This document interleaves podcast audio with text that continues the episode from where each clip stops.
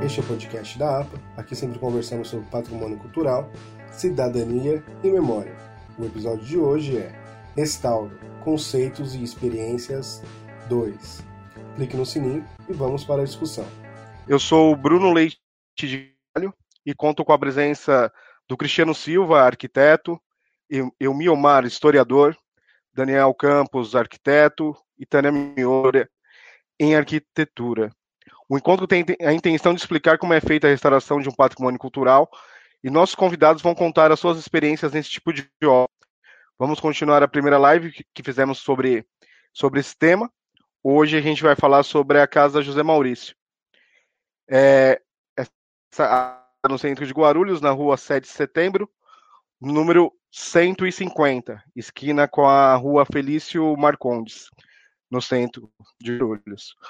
É, o casarão José Maurício, né, foi construído em 1937 para servir de residência ao ex-prefeito José Maurício Sobrinho Oliveira. Em 1973 foi alugado pelo município para receber as instalações do Fórum Municipal. Posteriormente, em 77, abrigou a Secretaria de Obras e nos anos 80 a Junta de Alistamento Militar. Nos anos de 1990 foi sede do Museu Histórico, mas por falta de pagamento dos aluguéis, sofreu ação de despejo no ano 2000. Ainda em 2000 foi tombado pelo Conselho Municipal do Patrimônio Histórico de Guarulhos. Em 2010 sofreu, foi desapropriado pela prefeitura, que pagou quase o, tri, o triplo do valor venal, né, que na faixa de 5 milhões. Desde 2010, a sociedade civil, em diversas ocasiões, vem se mobilizando e cobrando da prefeitura a conservação e a restauração desse imóvel. Estamos ao vivo pelos canais da APA no YouTube e no Facebook, e já temos algumas lives disponíveis também no formato podcast para ouvir e baixar no, pod, no Spotify ou onde preferir.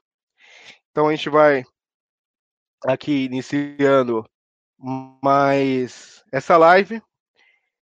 É... Boa tarde, Tânia. Gostaria que você falasse um pouco do que você espera nesse e faz uma, uma apresentação de você. Boa tarde a todos. É um prazer estar com vocês de novo, da APA de Guarulhos, né? Também em Guarulhos. Então eu vou me apresentar, principalmente porque eu morei em Guarulhos por 27 anos, né? Mais do que hoje eu moro em São Paulo, mas eu tenho minha vivência muito conectada a essa cidade. Eu, por 27 anos morei no local. Então eu tenho assim uma experiência né, de vida, que eu posso falar um pouquinho da Casa José Maurício, e também tenho uma experiência de quase 10 anos com o pessoal da APA. Eu sou arquiteta e tenho especialização em patrimônio histórico. Eu sou formada né, em arquitetura, comunicação visual e fiz mestrado e doutorado pela Universidade Mackenzie. E hoje eu sou professora universitária, depois de 25 anos de obras, obra civil, uh, e dentre essa, essa área, também na área do restauro, eu tenho também a prática de obras em restauração. Hoje eu estou na área acadêmica há 10 anos. É um prazer estar com vocês. Se cortou alguma coisa, vocês, por favor, me, me peçam aí para confirmar. E hoje eu tenho um grande prazer de estar aqui discutindo né, e falando um pouquinho e trazendo essa força aí da discussão, que é uma maneira de preservar a Casa José Maurício. Muito obrigada a todos. Obrigado, Tânia. Boa tarde, Cristiano. Gostaria que você fizesse sua apresentação e dissesse o que você espera desse nosso encontro de hoje. Olá, boa tarde. É, eu sou Cristiano, arquiteto. É, é, tenho a, a, feliz, a, a feliz é, passagem dessa professora que acabou de falar, a Tânia. É, tenho atuado na, na área de construção civil aqui em Guarulhos também participado de alguns conselhos, né? Dentre eles, o Conselho de Patrimônio Histórico de Guarulhos. É, sobre a casa do Zé Maurício, a gente trabalhou nos últimos dias de forma mais latente o assunto e aí tivemos algumas percepções do local e vai ser essa, essa é a expectativa de hoje, né? Conseguir conversar um pouco, discutir sobre esse assunto e, e contribuir aí nessa tarde de conversa. Isso mesmo, Cris. É, boa tarde, Daniel. Que você fizesse a, a sua apresentação e falasse que você espera desse nosso debate de hoje. É, boa tarde a todos. É, Daniel, sou arquiteto e urbanista. É, sou arquiteto concursado da Prefeitura de Guarulhos. É, trabalho, atuo nessa área de patrimônio histórico há um pouco mais de 10 anos. Né?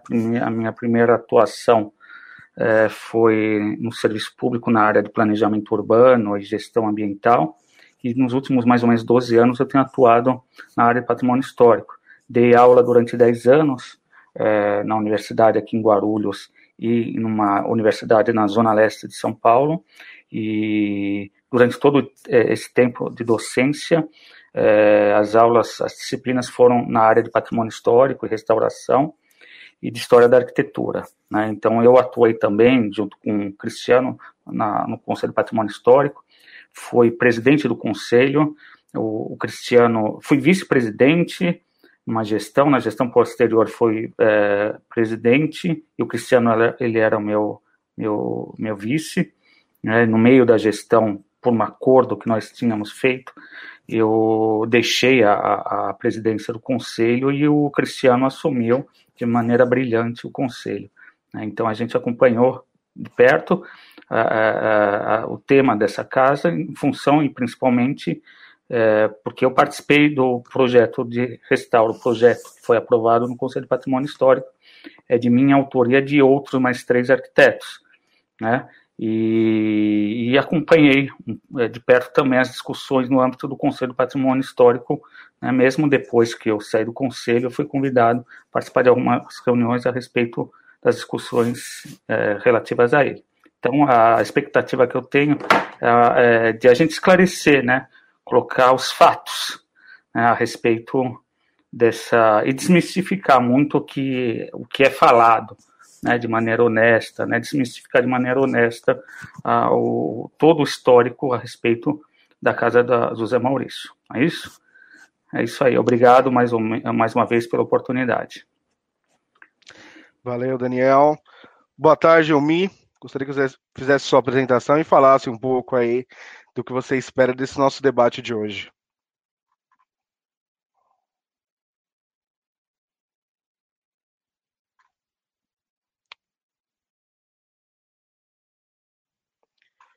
Acho que o Elmi teve, teve um problema aqui com a, com a internet. É, vamos, vamos seguir então, enquanto o Elmi volta. Aí depois o Elmi faz a apresentação dele. É, Daniel, então gostaria que você iniciasse, tá? Falasse sobre a obra que está tá lá acontecendo. É, é, falasse como ela foi financiada, sobre todo como foi feito o projeto, se falar, deixasse claro se realmente é um, é um restauro ou não é, que há, há muito essa discussão, né, se é apenas uma reforma ou é um restauro. Queria que você explicasse direitinho. Deixa só o Elmi conseguir voltar aqui, deixa ele se apresentar e você já, já volta, tá, Daniel? Só um momento. Elmi, é, você caiu aí, faz a sua apresentação, é, fale um pouquinho sobre você e o que você espera desse debate. Bom, boa tarde a todos, colegas. Boa tarde, Bruno, que nos assistem. Eu sou o professor Elmi, historiador, dou aula de história. Já fui também presidente do Conselho de Patrimônio Histórico, na época que, depois da crise que ele passou, depois do num momento tenebroso.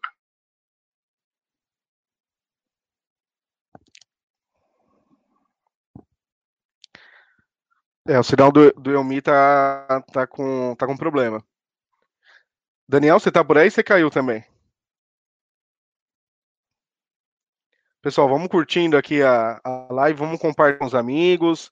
É, siga o nosso canal aqui no, no YouTube no Facebook, sempre APA Guarulhos. O Elmi voltou, Elmi?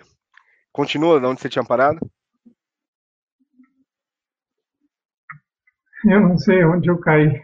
Você estava ah, falando. É, é, é, você foi presidente fui, do patrimônio. Presidente do Conselho de Patrimônio, pela APA, né, representando a Associação Amigos do Patrimônio e Arquivo Histórico. E foi bem nesse período que se colocou ah, o projeto de restauro e construção de um anexo. E a gente vai discutir hoje, né, a construção de um anexo relacionado à, à atividade né, de, de, restauro da casa José Maurício. Mas deixa eu discutir isso depois. Vamos conversar primeiro. A apresentação, Sim, deixa o Daniel falar, é, Daniel, Daniel tá por aí, não sei se ele caiu, ele tá com a câmera fechada. Daniel, então vamos lá. Queria que você iniciasse, explicasse sobre a obra, o que está acontecendo lá na casa do Zé Maurício, falar sobre o financiamento e também falasse se é, é um restauro ou é uma reforma. Isso é bem discutido. Aí gostaria que você explicasse a obra certinho, você vai ter todo o tempo para a gente iniciar essa discussão. Ok, Tudo, ok, então vamos lá. É, em primeiro lugar, né, é, vamos, é, vou dar um, um retrospecto rápido para poder ter, uma, é, ter um entendimento do macro, né, do geral. Né, vocês deram, você, é, Bruno, você deu uma introdução mais geral, dizendo um pouco da histórica, do histórico da casa, da ocupação dela, de quando ela foi concebida, né? É, a partir de, de, do, do, ano 2000, né, quando a prefeitura foi desa, é, desalojada, porque ela pagava aluguel em função do uso que ela tinha, que era o museu de lá, né. É, em 2000 também ela foi tombada pelo patrimônio histórico, ela é um bem histórico que estava inclusive previsto, está é, previsto na lei orgânica é, do município, né, ele e outros bens históricos, edificações históricas, né? É, bom, a, a, partir do ano 2000 até 2012, ela ficou vazia. Era uma uma edificação é, de propriedade particular. Ela ficou desocupada e ela passou por um processo de degradação bastante acelerado nessa época, né? Em 2012 houve uma decisão que é uma, foi uma decisão política Aliás, em 2008, foi antes até, aliás, em 2009, desculpa, teve a decisão da prefeitura desapropriar ela. Né, e, o, é, do meu ponto de vista, foi acertado né, a desapropriação dela. É, e foi, é, o, o, proprietário é, entrou na justiça questionando é, os valores é, que seriam oferecidos pela prefeitura para desapropriação. Né? Eu li todo o processo administrativo, todo o processo relativo a, a esse, a, a, desapropriação dela. Né? Foi, foi de 2009 a 2012 é, que correu, rolou na, na justiça em relação a, né, a, a, houve esse impasse entre o proprietário e a prefeitura em relação aos valores pagos para desapropriar, que foi entre, é, entre 2009 e 2012. 2012, a justiça determinou que é, o valor que deveria ser pago pela prefeitura, é, que era, não sei, não lembro agora se era por volta de 6 milhões de reais. Realmente é um valor que extrapola o valor de mercado. E aí é aquela coisa, né? A prefeitura tinha que decidir. Ou, né, ou abria mão, não desapropriava, né, ou desapropriava né, com o valor estabelecido pela, pelo juiz. E a decisão que foi tomada é que é, teria que ser desapropriado, né, e acho que foi acertado. Né, porque o valor não é só uma. Ele tem um valor histórico, né, não é só um valor monetário.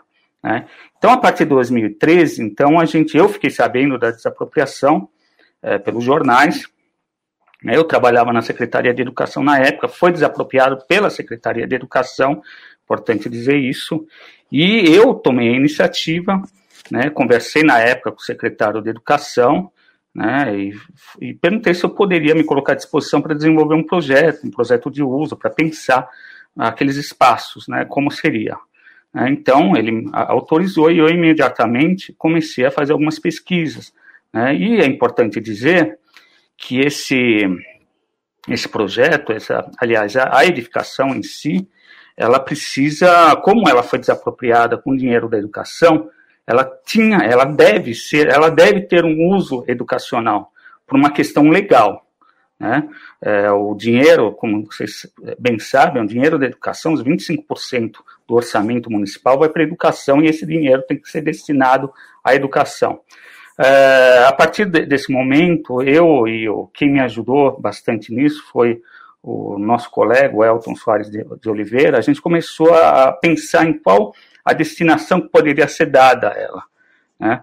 Uh, e uh, conversando com várias pessoas lá, e como eu disse, tinha que ter esse caráter educacional. Então a gente começou a, a refletir a respeito disso e discutindo com algumas pessoas e com, uh, chegamos à conclusão que poderia ser, e depois foi essa proposta encaminhada, que seria um memorial da educação.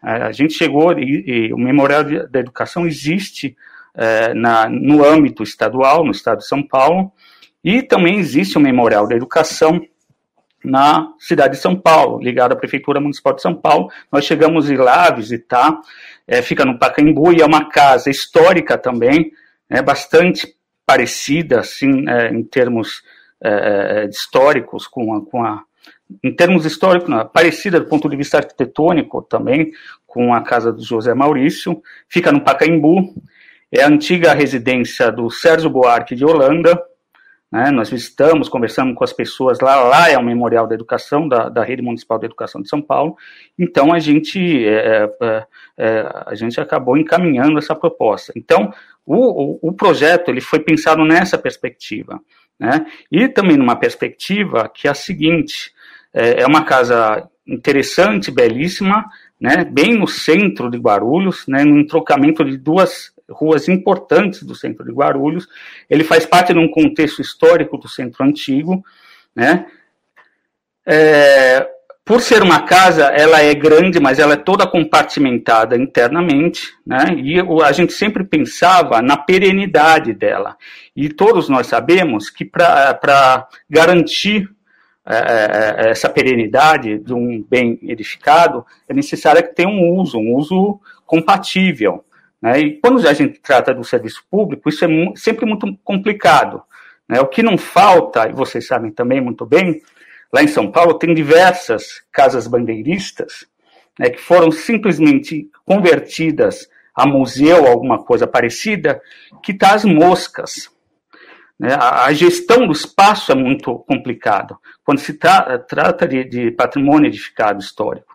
Né? E a gente, como representante, né, como é, servidor público, né, e entendendo e conhecendo uh, por dentro esse problema, então a gente sempre procurou desenvolver um projeto que pudesse não só restaurar, né, restabelecer o seu uso, mas um uso que pudesse é, perpetuar o seu estado de conservação por mais tempo.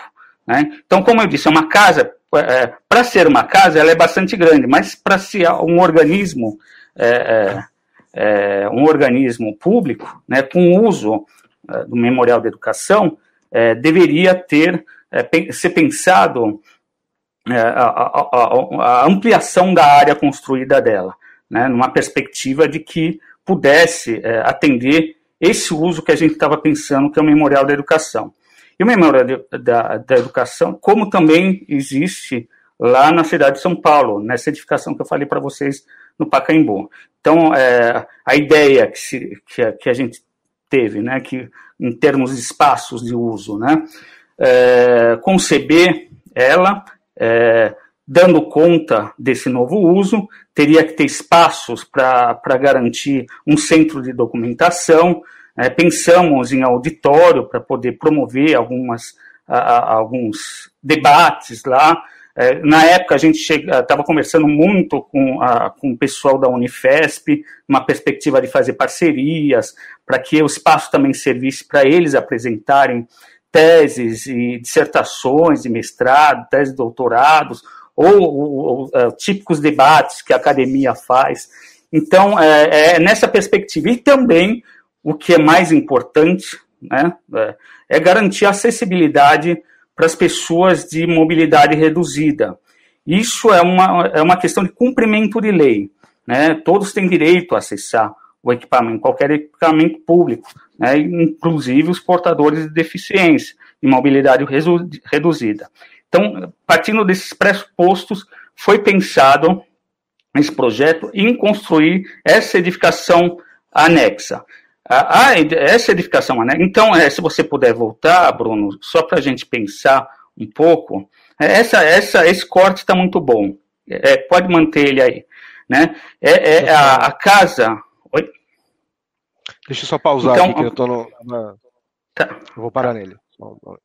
Então a casa ela, ela é composta de dois andares, né? É, ela tem um, um, térreo e o térreo ele é, é ele é, está acima do nível da rua, né? Porque tem um porão, porque é típico dessas é, antigas casas aí do início do século XX, né? Então você tem uma elevação mais ou menos de 1,60m em média aí acima do nível da rua, né? aliás acima do nível do terreno, né? e acima e, nessa parte de baixo onde ficavam as salas de estar, enfim, é, e em cima onde ficavam os dormitórios no pavimento superior. Então a ideia o que que era, o que, que foi, o que, que foi pensado. Em primeiro lugar a gente tinha que garantir a visibilidade da, das três fachadas que era possível se ver, né, que ainda é possível de se ver, que é da, da rua a, a, a 7 de setembro, da rua Felício Marcondes e do terreno ao lado, né, desse espaço, desse recuo que tem ao lado da casa José Maurício. Né? E é, então nós criamos uma laje né, nesse terreno, no nível desse, é, desse pavimento térreo, com uma integração. Abaixo dessa, que está mais ou menos a 1,60m acima do nível do terreno, embaixo dessa laje, meio enterrado, então fica o auditório para 60 pessoas, né, e um piloti que, que, o que, que é pilotia? É, são, é, é uma edificação que ela é suspensa por pilares, onde o, a, a, primeira laje ela fica elevada do solo. Então essa primeira eleva, é, é, é, laje, ela está elevada e ela só começa a edificação, propriamente dito, acima do beiral da casa, garantindo essa permeabilidade visual dessa, da, da fachada ao lado dela. Né? Então, e, e os, dois, uh, os dois pavimentos acima que servem, né, você potencializar a área construída né, para esse uso, é, o uso, é, uso institucional, memorial da educação. Então, essa edificação nova seria o centro de documentação né, de todo, todo professor, todo cidadão, todo pesquisador que quiser pesquisar a respeito da história da educação em Guarulhos poderia é, fazê-lo lá. E a edificação histórica, então, ela seria reservada ela seria é, é, é, tratada com mais carinho, né, não seria um uso intensivo, então ela é, seria destinada a, a, a, a compor espaços para é, exposições itinerantes de certas temáticas que poderiam acontecer eh, no município. Por exemplo, é, eventualmente a APA gostaria de fazer uma exposição de fotos, esse tipo de coisa, a respeito de matemática, do trem da Cantareira, por exemplo, poderia fazer nesse espaço e nos espaços externos também, né? É, então essa é, foi a ideia geral, né? provemos ele de elevadores e tudo, com conexão no pavimento superior da casa para poder garantir a acessibilidade de, mora de pessoas com mobilidade reduzida, né? E a linguagem arquitetônica que foi adotada nela foi uma linguagem arquitetônica contemporânea, tá? E aí é, é interessante a gente resgatar um pouco a história das concepções em relação à, à restauração, né? É, na última live a gente comentou, a Tânia comentou, né, Tânia, a respeito de como foi essa evolução do pensamento, do conceito de restauração, né, desde o século XIX, né, Violette Leduc, John Rusk, William Morris, né, então é, tinha um embate entre os franceses, os ingleses no século XIX, entra no século XX, tem a contribuição dos italianos, né, o Giovannone, né, o, né, enfim, né, e é interessante quando começa a se cristalizar essa concepção de restauração, né, Tânia? É justamente num período, no início do século XX, num período que um, existe um outro fenômeno cultural é, que, que, surge na Europa, que é o modernismo, né, Le Corbusier, né, e aí existe, houve um impasse entre o patrimônio histórico e a nova arquitetura, né, no movimento modernista, não é isso, Tânia? Então, existia, o Giovannone era um cara que, que né, a, a, essa ideia também é bastante interessante, bastante rico esse momento, né? É, sim, a concepção sim. de que o que preservar, né, o que conservar, né, começaram uma, ideia de que não poderia só, ser só os palácios das grandes igrejas, a edificação modesta, doméstica, a arquitetura doméstica, né, devia ser considerado, né, os tecidos urbanos históricos, né, é, é, Tânia. Isso foi uma discussão bastante interessante. Né? No final do século Sim. Sim, eu vou só dar uma parte, né, Daniel, desculpe interromper, mas assim, foi a partir dessa observação do passado, né, inclusive no texto Documentação Necessária do Lúcio Costa, né, porque nós estamos apresentando o projeto da Casa José Maurício, né, mas só para quem nos está assistindo, foi a partir dessa observação do passado, por incrível que pareça, que o moderno ele se construiu, não é? Então, assim, é algo assim que a gente fala, como o patrimônio é uma área, claro que nós temos algumas condicionantes, mas é uma área aberta e ela permite essa riqueza, né? Então, Daniel colocou bem isso. Então, a gente tem que entender, assim, que essa, essa construção moderna, ela teve essa semente no passado, né? Inclusive, tem algumas pessoas colocando aí na, nos comentários, né, alguns exemplos aí de outros restauros, como outros projetos, né, que assim se assemelham um pouco a Casa das Rosas, inclusive a Faculdade de Sociologia e Política. Eu tenho uma colega diretora lá que faz esse paralelo, né? Isso, Fábio Sena aí, né? Então, Fábio e demais, né? Odete também colocando, né? Então, existem outros projetos paralelos em São Paulo que fazem esse paralelo entre a casa, né? Algumas casas de outros momentos, né? E outras simbologias das cidades, com uma, com uma abertura de uma uma arquitetura, né? não digo nova, mas presente, porque uma arquitetura do passado não é uma arquitetura do passado, é uma arquitetura presente, é uma arquitetura de todos os é É ah, só isso. É. É... Daniel, é... deixa eu só, só colocar uma questão. Na, na, última live, você tinha comentado que, que o projeto que está sendo executado é diferente do que passou no, no conselho. É isso é, mesmo? Sim, sim. Deixa eu só concluir o que eu estava é, uhum. é, em relação ao que foi concebido, o que foi proposto, né? É, rapidamente. Mas não foi tranquilo, né, Tânia? Essa, houve um impasse entre movimento modernista e os que defendiam o patrimônio histórico no início, no início do século XX. né? Tem até... Quando é tranquilo, não é. Não é, não, é, não é verdadeiro, não é autêntico, né? Precisa desses questionamentos, né? É. Os claro. meninos da IDAPA sabem, né? A gente precisa de questionamentos para essa riqueza, claro. para essas discussões. E virou um, um antagonismo, virou uma dualidade ou se negava, né, na época, na década de 30 eh, e 40, né, ou se negava ou se defendia incondicionalmente tudo.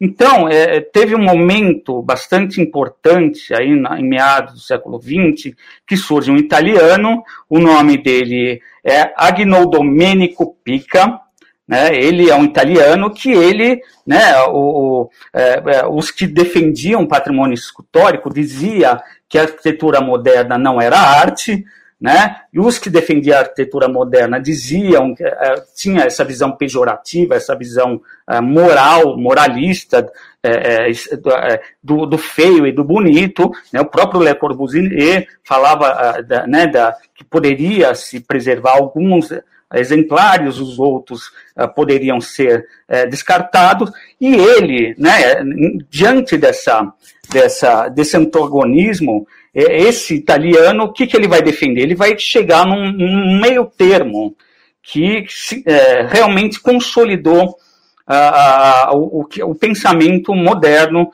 a respeito do, da, do, do, do, restauro, né, da relação entre o contemporâneo, entre o moderno, o antigo, entre o contemporâneo e o antigo.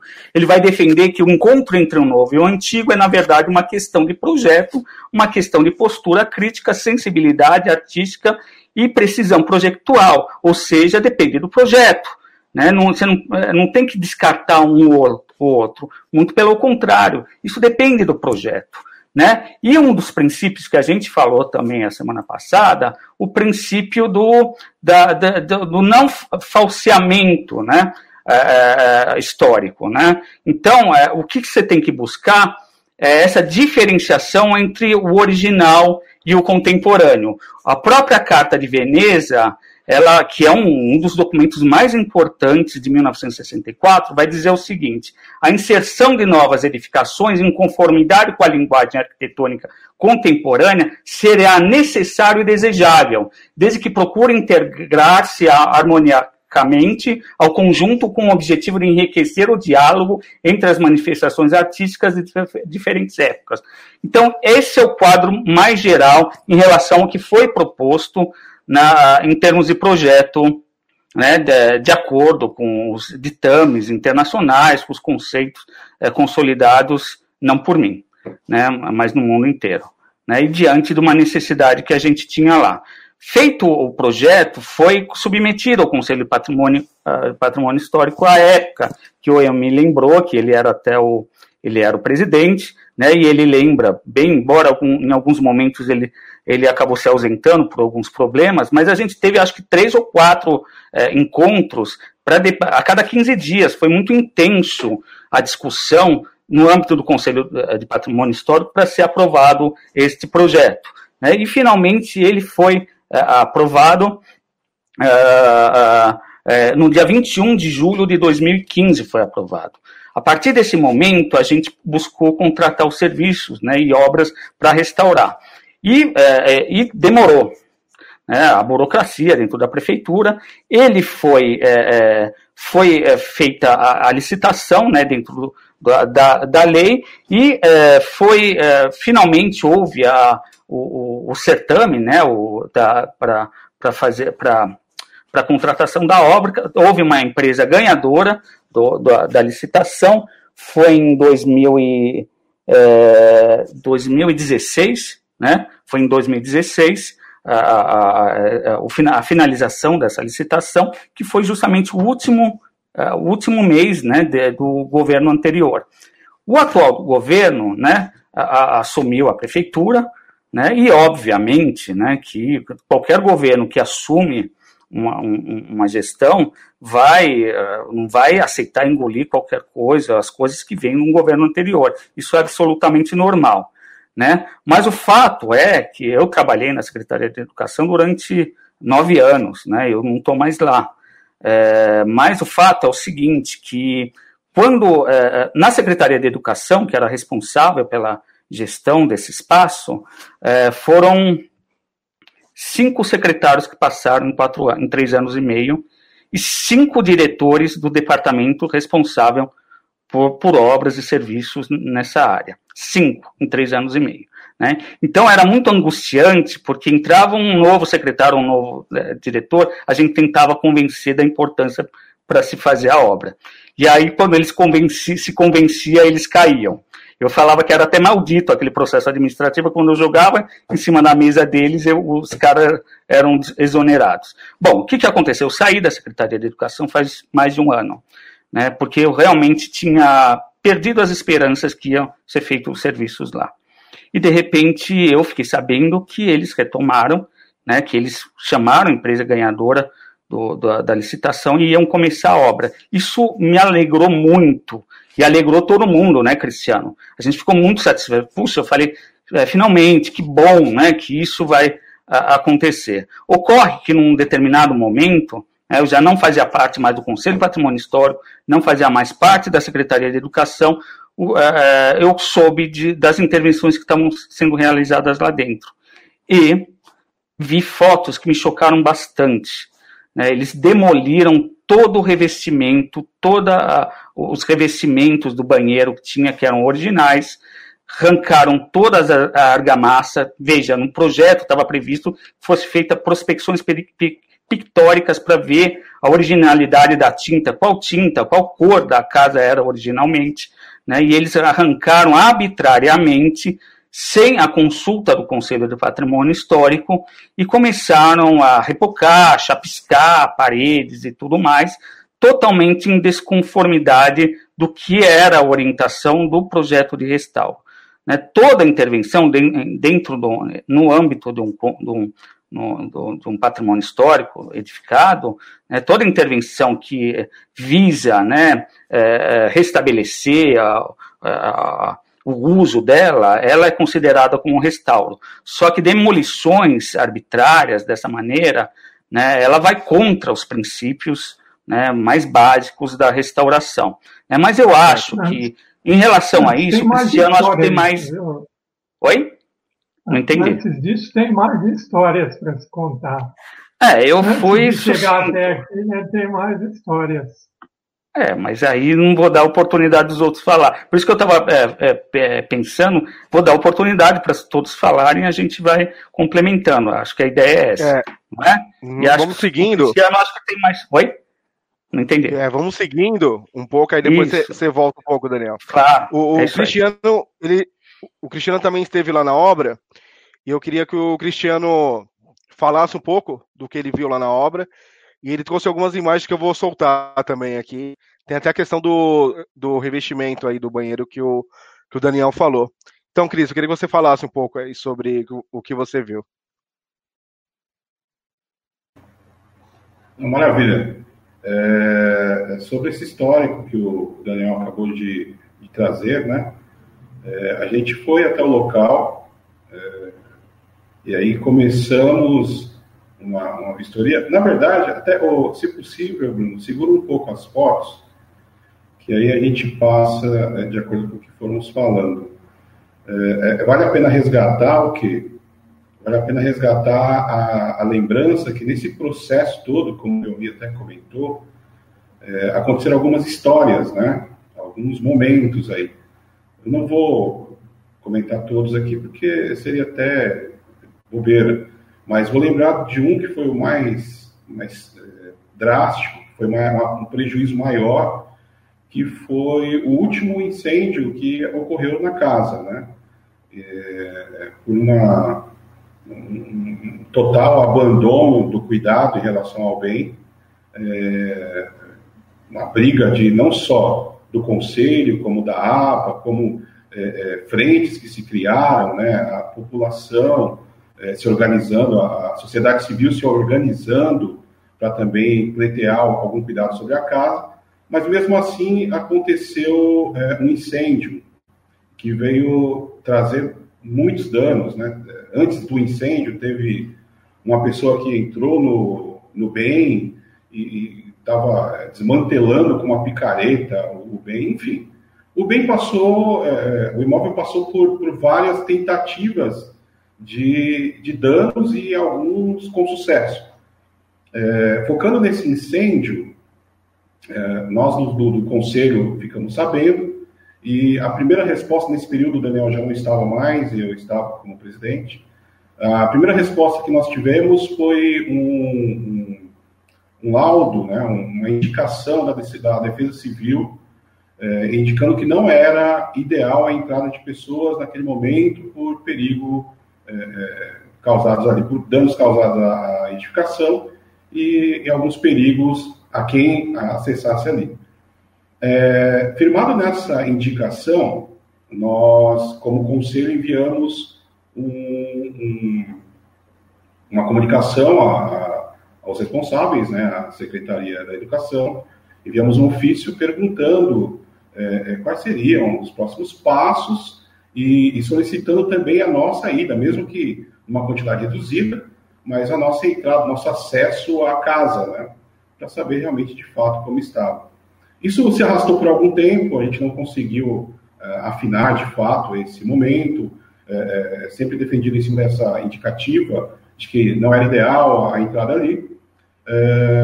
E sem a nossa ciência, em dezembro, iniciou-se ali o, trabalho já de organização para o início das obras, né, da, local. É, como o Daniel comentou, o nosso coração, quando a gente ouve esses tipos de, de coisa, o nosso coração sempre se alegra e pensa que está tudo bem, né? Que, que está indo tudo é, da, da, melhor forma a ser tratada. Porém, em janeiro, a gente conseguiu acessar a casa. E aí entra a situação mais gritante. Quando nós acessamos a casa, imaginávamos que estava ainda é, no serviço de, de escoramento, de, de, reparo mínimo né, de todos os danos ali, e que é, é, devia, pelo menos tinha sido feito um levantamento do que de fato precisava ser feito. Ao chegar lá na, nessa visita técnica, que é, é, fomos uma, uma, equipe ali, é, junto conosco estava até o, o secretário da, da Cultura, e acessamos o bem e já encontramos é, um canteiro de obras já em ritmo acelerado, né? Fazendo alguns trabalhos que eram necessários, como o escoramento da casa, é, a troca de algum madeiramento que precisava para escoramento e, e, e, manutenção ali, é, prevendo até um, um, dano maior, né? É, uma manutenção que era necessária para escoramento. E, porém, ao chegar lá, nós vimos que basicamente todo o revestimento interno da casa havia tido, sido retirado, com a, a justificativa do quê? De que fora é, danificado pelo incêndio.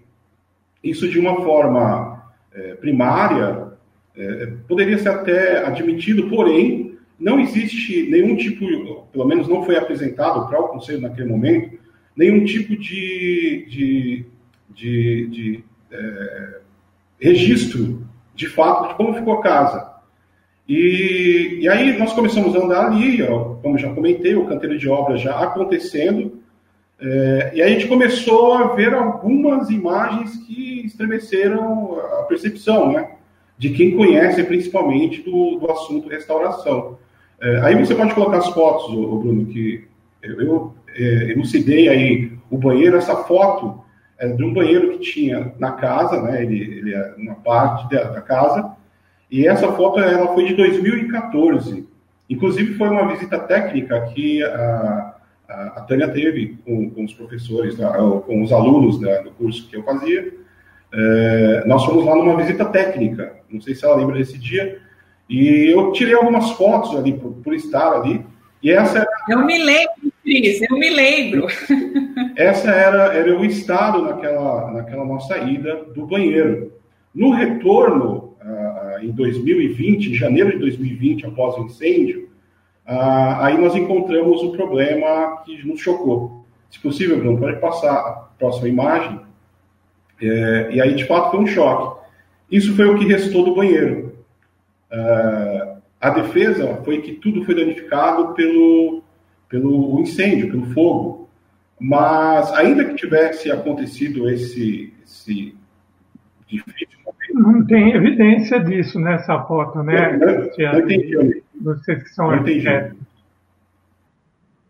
Não existe, pelo menos por, pela, por essa foto aí, não existe evidência de que tenha sido é, ocorrido um incêndio aí no banheiro, por eles tirarem todo o revestimento. Sim, não, e você não vê nada queimado no banheiro, você vê um carrinho de, de construção. Isso foi feito por pedreiro sem orientação, né? Tem que deixar bem claro. Na verdade, pedreiro da, de quem. Na verdade, Ami, é, até ocorreu, dava para perceber que teve o, o, o, fogo chegou, né? Tinha alguns pontos de, de sinal de incêndio. Porém, é, a parte cerâmica, nós conseguimos até perceber da foto. É, ela foi tirada e alguma, algumas partes ainda estavam ali é, com aderência, né? Porque tiveram que ser quebrados. Além de tudo isso, ainda que tivesse sido causado um problema pelo incêndio, existe forma de fazer isso. É, eu até procurei imagens aqui, mas a qualidade não estava boa. É, existe um, um, uma forma de catalogar a retirada dessas pedras, né? Dessa, desses azulejos. E diga-se de passagem que é um tipo de azulejo que é raro, né? Eu não sei nem se a gente consegue ainda replicar alguma coisa, achar, enfim. O meu primeiro é, sintoma de desespero foi aí, né? Que a gente conseguiu encontrar é, essa ação. É, fica claro que não está sendo feita uma, uma intervenção de restauro, está sendo feita uma manutenção fica evidente é, é isso. Pode passar a próxima foto, por favor, Bruno. É, a seguinte foto, ela foi tirada, não foi por mim, foi pelo o Sidney de Paula, do, do Guarulhos Antiga, e mostra o estado que está hoje, né? Já avançou aí um pouco mais, e agora já com um chapisco. Enfim, é, pensando como... Cris, aí, e é o banheiro ainda, né? Aí é o mesmo banheiro, é aquela mesma mesmo local. pensando é, como o, essa casa sendo um registro da história, o que nós conseguimos ver aí, ou, ou rememorar a partir dessa, dessa imagem? Infelizmente, nada. Né? É, essa é uma das preocupações que tivemos ali. Isso também se replicou por toda a casa. Eu peguei essas imagens somente para elucidar, né? É, quando questionado sobre a, o levantamento da, da pintura, a prospecção, prospecção pictórica, é, e aí eu trouxe algumas fotos para exemplificar o que é, umas fotos da, de uma igreja de Piracicaba, aí você pode ir passando se quiser. É, quando, quando comentado é, é, sobre esse trabalho que a gente vai apresentar agora, é, não se tinha referência. Foi falado, ah, não, foi feito isso. Olha aí, a gente encontra o processo, né, que vai descamando a parede até chegar. Isso é uma das modalidades. É, aí a gente apresenta, encontra alguma das cores que esse local já, já foi é, pintado. E não sei, na imagem, talvez não dê para ver, é, chega até a, gradação primeira, né? Tem ali os, os numerais marcados nas laterais. Ali. Quando eu perguntei, falou assim: ah, não, já foi feito isso também. Mas como? Não, não, já foi descascado lá fora, lá já, já sabe a cor. Uh, e aí a gente vê, pode falar nessa imagem, por favor. Talvez, e aí agindo até com um pouco de. Lá no próximo, Bruno. É, agindo até com um pouco de, de, de espanto, né? Talvez o desplacamento foi tão forte que teve que tirar um pedaço da parede. A gente vê que externamente já aconteceu a, a, a intervenção, mais uma vez, do reboco, ali, de toda a parte é, é, de revestimento da parede, é, a, parte abaixo está mais escura, não sei se consegue, é possível ver na foto, mas aquilo foi tirado todo o revestimento dali. Por interferência. E só um detalhe, né? É, é, é, essa retirada desse, desse, dessa argamassa externamente, eles fizeram depois de uma reunião que nós tinha, tivemos com ele, dizendo que o que eles fizeram lá dentro da casa tinha sido totalmente fora dos parâmetros técnicos. Né? Mesmo assim, sabendo disso, né, do crime que já havia sido cometido, eles. Né, exato, então não foi ignorante. Quem é o né? responsável pela obra? Que secretaria? Secretaria da Educação, responsável pela obra agora? Sim, Secretaria da Educação. É, e aí a gente percebe o quê? A, forma que está sendo tratado isso, né? E na desculpa de todas as situações de loucuras que a gente viu, existe duas palavras. Acreditem, existem duas palavras. Um problema de semântica, né? Que, que é, foi colocado. É, sempre nos defenderam que não existe a palavra restauração no processo. E aí depois eu, eu devolvo a bola para o Daniel sobre isso. E, e a outra situação é que tudo é culpa de uma planilha de todas as intervenções feitas antes no estado é, do levantamento do projeto lá atrás, que foi mostrado. É, quem tem recebido toda a conta são esses dois termos, né? a semântica e a planilha. O Excel e o português são os, os, os culpados disso, né? E, e, a gente ouviu até o absurdo de falar assim, mas não sabíamos que era um bem tombado. Sabe, absurdos, absurdos. É, é, de quem? De quem? Da própria de quem você ouviu isso, Cris? Do responsável pela construção? Ah, é a secretaria que está restaurando? Isso, é a secretaria que está restaurando a casa ou é a empresa que foi contratada? Porque pelo edital, a empresa contratada tinha que começar a restauração. Se ela não começou, já está Não, errado. mas não, a empresa contratada que está fazendo os serviços. Só que então, quem é o gestor empresa... da obra, quem né, é o fiscal da obra, é, são os técnicos da Secretaria de Educação. E era é, é com eles que a gente teve a tratativa, né? Eu queria é, pedir é, a palavra. Eu queria, eu queria, eu queria, eu queria, pedir a palavra. Eu queria que você Alguma coisa de errado aí. Posso uhum. rapidamente? Alguma coisa de super errado aí. Posso pedir Deixa a palavra? Só... A gente está aqui divagando só... de técnicas e algumas coisas assim, e tem uma coisa super errada, que é a empresa precisa ser responsabilizada junto sim, com a prefeitura. Sim. Porque ela é, foi contratada pelo edital, e era colega do Daniel, e sabe, o Daniel sabe disso, ela tem responsabilidade técnica, ela sabia o que estava fazendo. Ela foi apoiada, na, na época no conselho, nós aprovamos, porque tinha uma, uma a ideia de que essa empresa tinha experiência. Não, mas espera aí. Execução não, da, da coisa. Houve duas. Não, não, não, peraí. Houve duas empresas.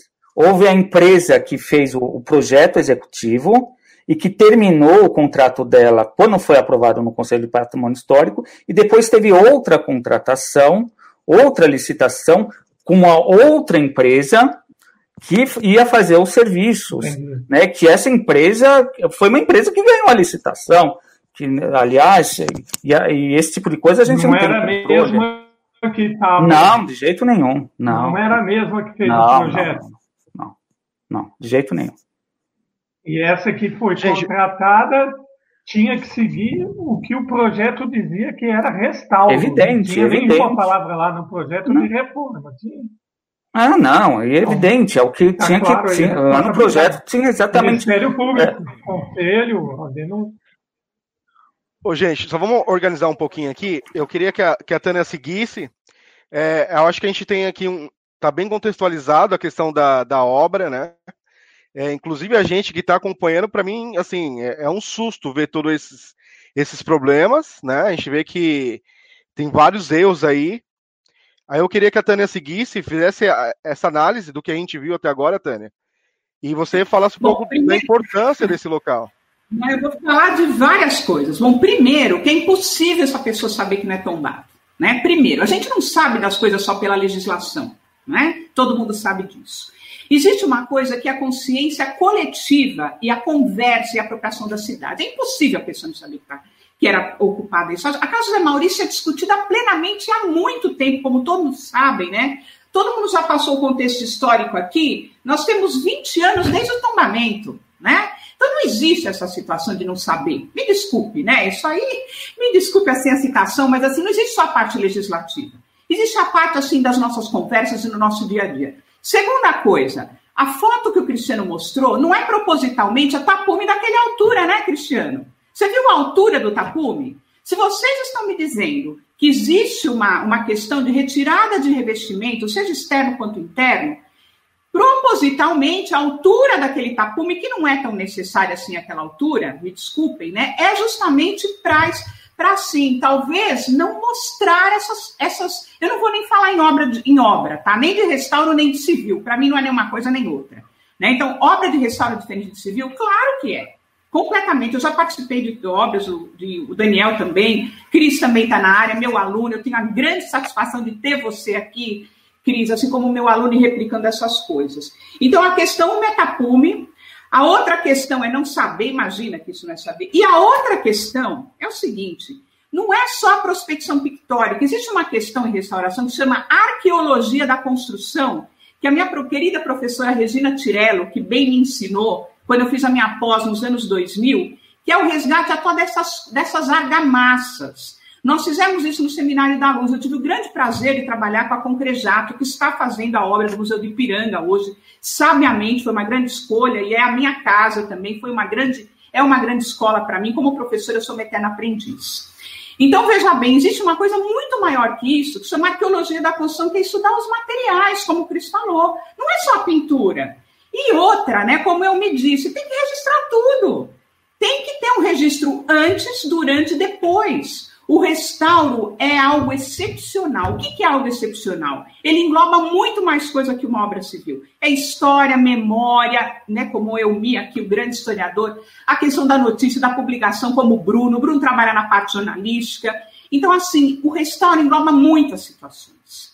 Então, todas essas situações é, né, como o, o Daniel estava dizendo, assim, mas assim, uh, não tem como, não tem uma, não é, não tem como falar não é, né? Então, assim, envolve tantas coisas, é tão multidisciplinar a área de restauro, então não venha me dizer isso, a arqueologia de construção é, é prévia, hoje no IFAM os projetos de restauro começam pela arqueologia, se, né, se muita gente não sabe, é embaixo, é na cota negativa, é o nem o que se vê, Entendeu? Então, você imagina, se a gente tem esse caso na José Maurício do que se vê, imagina do que não se vê.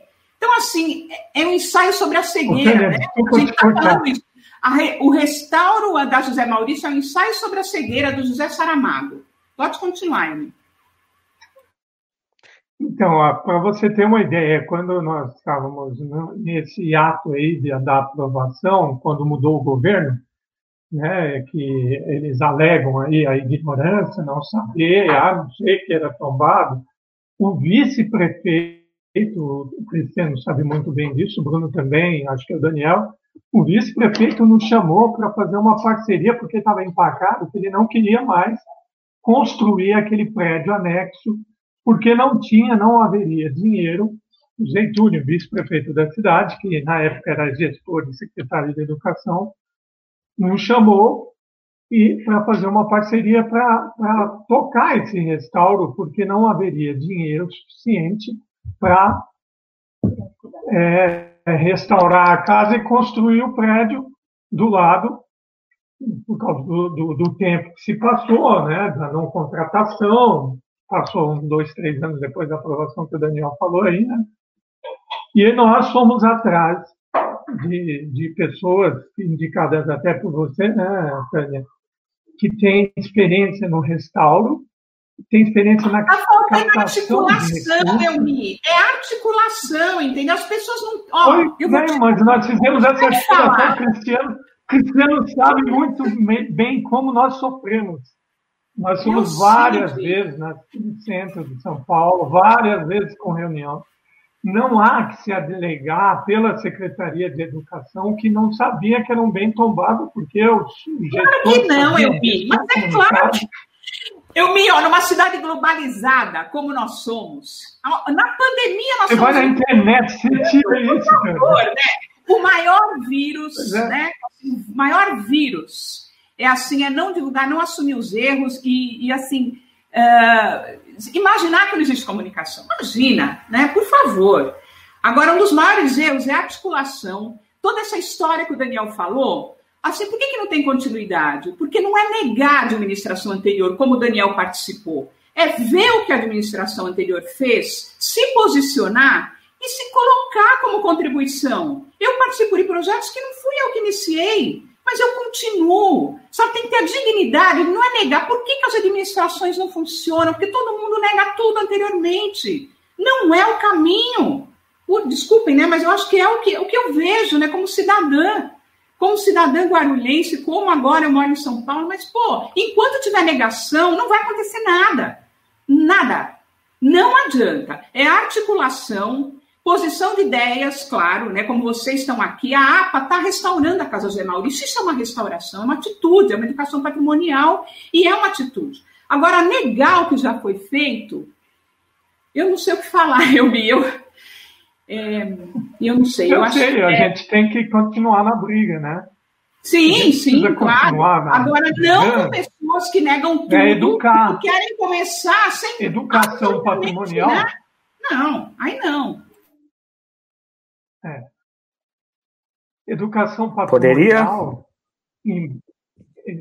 só terminar, deixa eu terminar minha argumentação. educação patrimonial envolve isso, hum. né? Não pode ficar só na mão de arquiteto, essa educação. Restauro não pode ficar só na mão de arquiteto. O processo não pode ficar só na mão de arquiteto, porque a gente vê o que acontece. Né? A sociedade civil tem que acompanhar o projeto.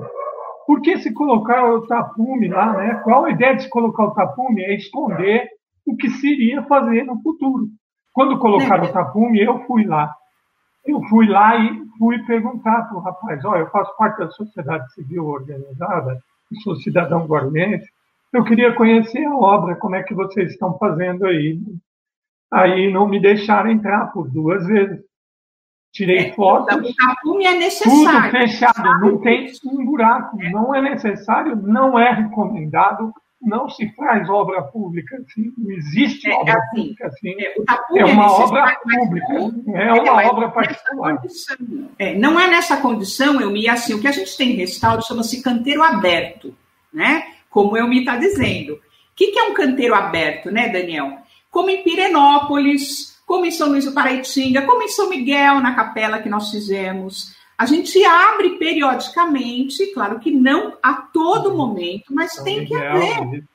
Agora, o que eu me disse é o seguinte: a história, eu, eu friso novamente, os estudantes, a comunidade, todos são muito importantes para a construção desse diálogo de restauro. O Eu me falou muito bem, muito bem. Restauro só acontece não só com arquitetos, mas com toda a comunidade, principalmente, que hoje é o principal elemento discutido mundialmente, eu me. A comunidade é um, é um dos mais importantes elementos discutidos na restauração. Em todos os casos, tá? Como que a gente vai preservar, Tânia? Como que a gente vai preservar se a gente não conhece, não participa, não está no projeto, na parte, acompanha, né? não, não é divulgado, é tudo escondido na mão de algumas pessoas que estão no governo temporariamente, enquanto aquilo era história, era parte da nossa história. Agora vai fazer parte da história. Parabéns aos então, gestores, aí, são partes da história. Aí é que está a chave da questão, eu é. Por que, que eles destroem o patrimônio? Porque eles desestruturam as pessoas, entendeu? Essa é a intenção. Quando você destrói um lugar de memória, que é o caso da José Maurício de tantos outros lugares de Guarulhos, os poucos que resistem, você destrói a identidade das pessoas, da cidade, não só assim de cada um, mas da cidade. Isso é proposital. Então, veja, por isso que a gente tem que brigar, que a gente fala, né? Nós somos militantes? Somos. Somos porque eles estão destruindo a memória e a nós mesmos. E não é. Nós não vamos deixar.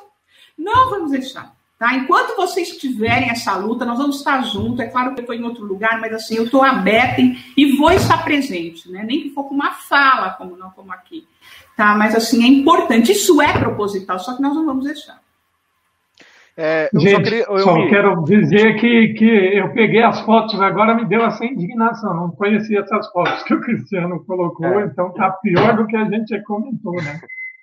Eu também. Eu, eu só queria que você, antes de passar a, a palavra para o Daniel, eu gostaria que você fizesse uma contextualização da história da casa, a questão que era do prefeito, voltou para a prefeitura, o ex-prefeito.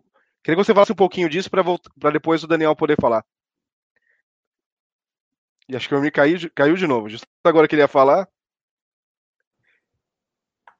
Daniel, segue então. Deixa eu, depois quando eu me voltar, ele faz essa contextualização. Legal. É bom, é, é bom que o eu me fale realmente a respeito disso exatamente, esse retrospecto histórico dele. E eu teria, depois da fala dele, também complementar algumas algumas coisas que eu descobri que talvez as pessoas não saibam a respeito da história da, da, da casa, né? Mas é, algumas coisas que precisam ser pontuadas aqui, né? Em relação a, a, a, a essa troca de, de a, a, esse, essa experiência que nós tivemos, eu e o Cristiano, com o pessoal lá da Secretaria de Educação, né? Então, é, me parece que, bom, é, foram, foi intervenções arbitrárias, obviamente, né, encararam não como uma obra de restauro, né, mas como uma reforma, não tenha dúvida, né, isso é mais do que evidente. E quando a gente começou a questionar, né, o, é, o, o Cristiano falou, né, na verdade eram três coisas que eles estavam se apegando, né, Cristiano? A questão da semântica, né, porque eu, é, quando a gente faz uma pesquisa simples na, no Google e coloca projetos de restauro, a gente acha muitos projetos que foram aprovados, inclusive pelo IFAM, que eles usam várias termo, terminologias. Restituição, reconfiguração, é, é, enfim. Né? Isso pouco importa a terminologia, né? isso não muda o fato dele ser um patrimônio histórico. Né? É, ah, o, ah, o termo que a gente usou na, na, no projeto é, é, foi o termo de recuperação arquitetônica. Né? E eles estavam se apegando a isso, ah, mas não é um restauro, não está no, tá no, no, no, no projeto, não está restauro. Né? Ah, e, e, o que, e o mais engraçado, né, quando fala que eles não, aí depois eles se pegaram dizendo que, que não era tombado. É, você, Bruno, colocou aquele, aquele arquivo grande que está o projeto de restauro, você colocou aqui, né? Na segunda, na página 2, no primeiro, no segundo parágrafo, que é o caderno do projeto de restauro. O projeto que eles deveriam seguir. né, que está no processo administrativo, que foi objeto de, de, de, da licitação da obra. Né? O que está escrito? Está lá. Casarão de arquitetura eclética foi objeto de tombamento por meio do decreto municipal número 21.143, de 26 de dezembro de 2000. Quer dizer, eles não leram o projeto. Está aí. O segundo parágrafo está escrito aí. Mas não é só aí que está escrito.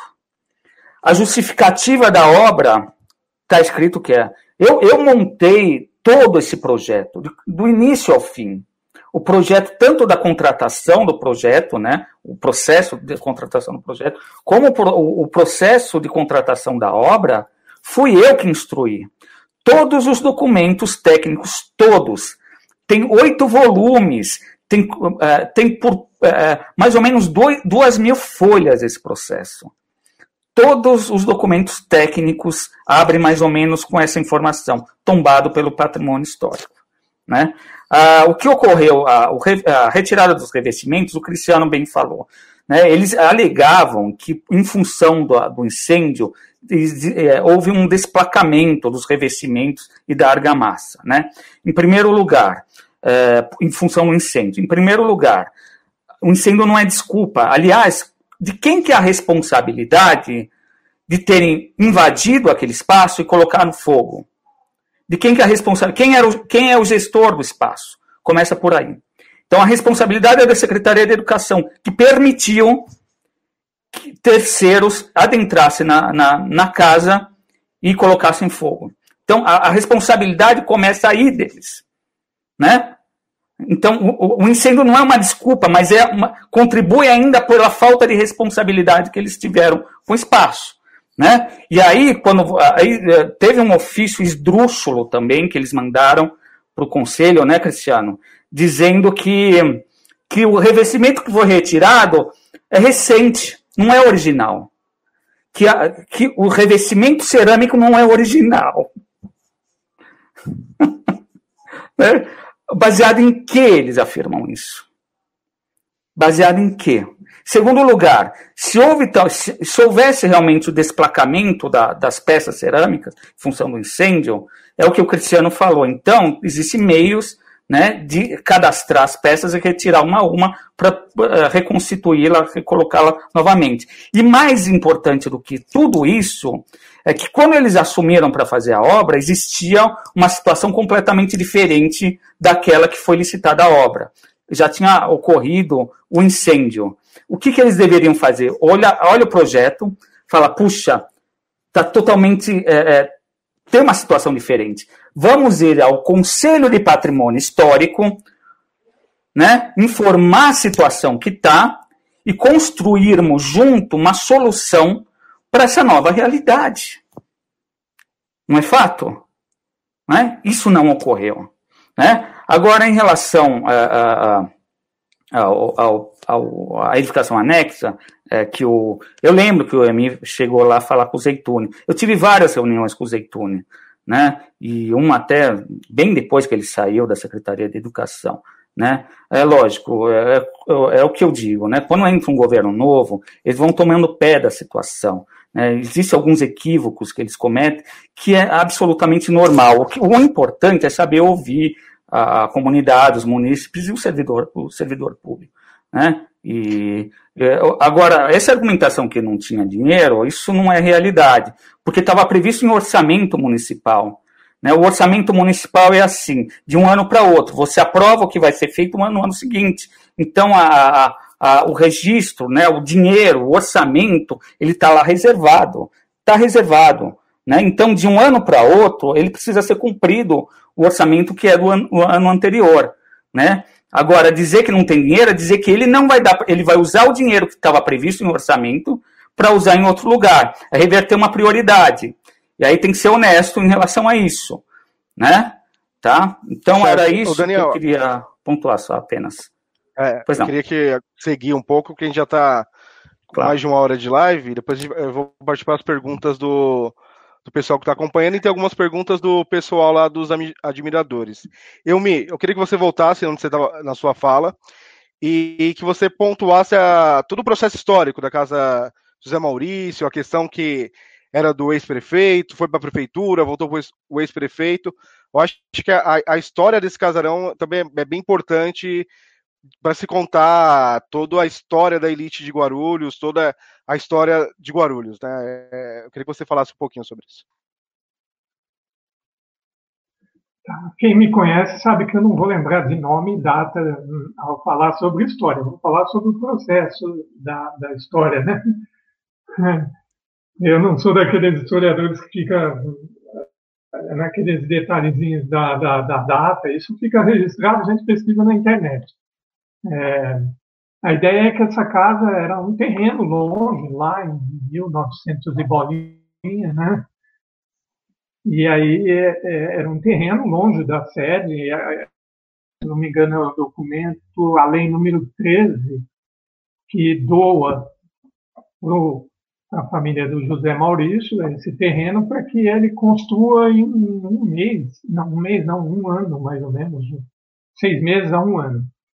E vai que esse homem, né, essa família não constrói lá, e aí esse terreno demora para ser construído, enfim, quando constrói, o, ele, esse membro da o José Maurício, né, ele aluga, usa o imóvel para a prefeitura, ou seja, a prefeitura paga aluguel para ele desde sempre com esse dinheiro, com esse imóvel que ele teve, né, doado pela prefeitura, não só ele, mas vários outros grandes homens, os homens de bem daquele tempo, né, os homens que tinham dinheiro daquele tempo, recebiam essas doações generosas por parte do poder público de terras que antes nem eram deles. É engraçado isso, né?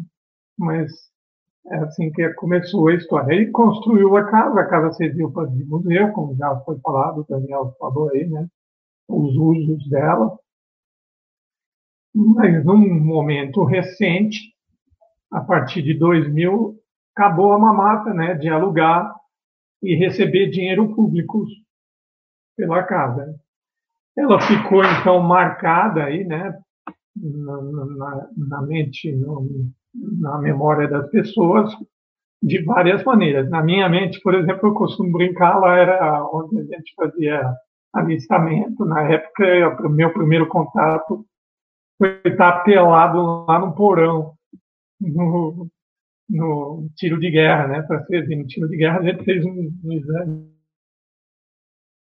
meio constrangedor e o médico do exército examinou a gente pelado junto com outros colegas. Meu primeiro ensaio, eu brinco, né? Meu primeiro ensaio nu foi na, na casa. E, e primeiro e último, tá, gente? Mas a ideia é que essa casa foi entrando no imaginário de várias gerações da, das pessoas da cidade, né? E aí a gente chega num ápice, como o Daniel já mostrou, né, a ideia de, de, de tombar ela. E nesse tombamento, porque foi museu, foi, foi servido pela justiça, pelo exército, como de guerra, tudo isso o homem proprietário ganhando dinheiro. Bom, enfim, tinha muitas outras funções, não somos os primeiros, nem o Daniel, a pensar algo para casa, né? para o uso da casa desde 99, né? O Carlos José, o caramba, outro historiador participou na última live aqui com a Aracina, na, na APA, o, também pensou coisas, né? Várias outras pessoas. Ilmi, a sua internet tá, tá, tá falhando, Ilmi. Tá falhando? Voltou? É, eu tô vendo. Tá falhando. Voltou.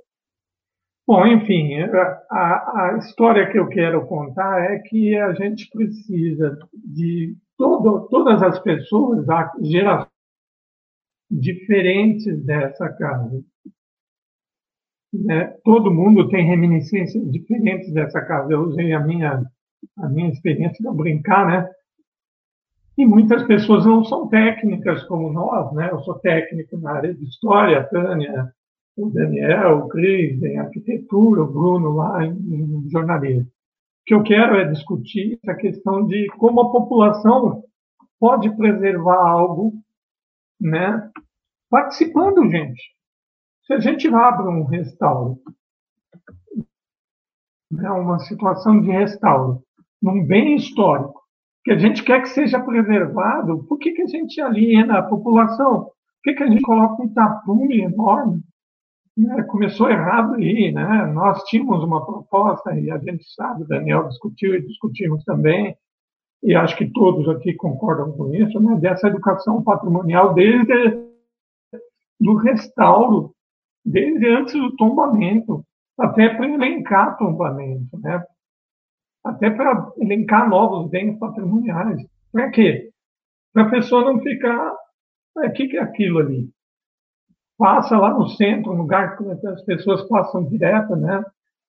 E isso foi colocado para todos os gestores que nos ouviram como técnicos. Né? Muito mais do que militantes, nós também somos técnicos. Né? Nós não temos só apreço na questão é, da coisa técnica, da coisa militante, melhor dizendo, da coisa do bem patrimonial. Nós temos apreço também porque é, é a parte da nossa área, do que nós estudamos, né? daquilo que a gente ama fazer, que é falar sobre história, ensinar história, vocês ensinar arquitetura, lidar com isso.